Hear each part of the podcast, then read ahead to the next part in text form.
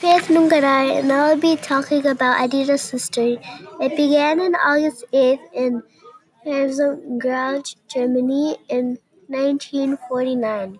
Adolf, or known as Adi Dassler, wanted something that athletes to use, and it was shoes. Adidas became more famous because a, a athlete bought her shoes and won a World Cup for the German team. Did you know Adidas means all day? I dream about sports. On the Adidas logo has three stripes because he wanted it wanted it to be legendary. And the the three bars resemble a mountain like it's challenging people to buy Adidas Adidas product to push them themselves to their limits. The company produced over 900 million and started with 47 employees. Adidas company owns the Reebok brand. Some interesting facts about Adidas. 1. Adidas was supposed to be called Adidas. 2. Adidas company introduced sport shoes. 3. Also called Adidas because it has his name Adi in the beginning.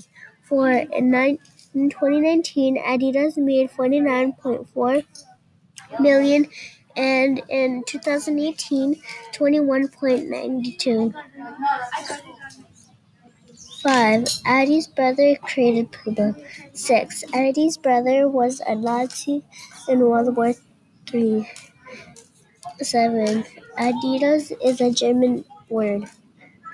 8. Before he died, he had about $500 billion.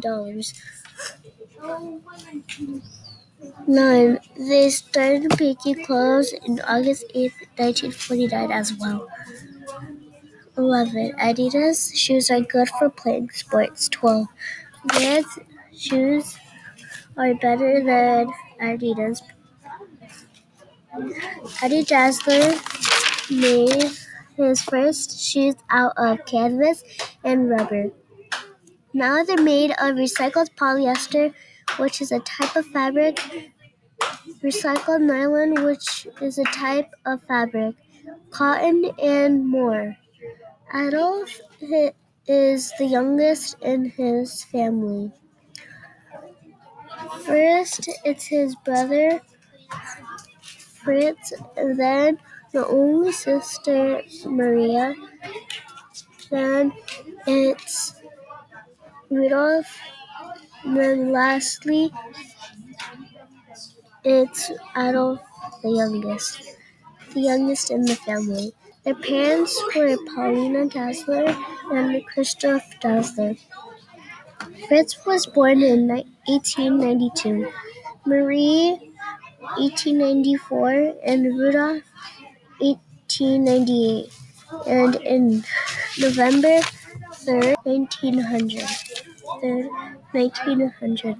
The family sold homemade slippers to make money for food.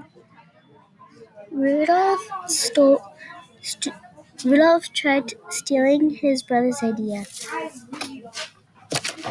Bibliography History of Adolf Dassler Livestock. Number two. How the Adidas logo earned its stripes Creative Bloq. 3. 18 unknown facts. 3. Adidas statistics and facts. Statista. Adidas history. Number number 4 Adidas history. Number 5 material Adidas. Number 6 a brief history of Adidas.co. Number 7 how the Adidas logo earned its stripe Creative Bloq. 12 sporty facts about Adidas mental floss. Number Logister.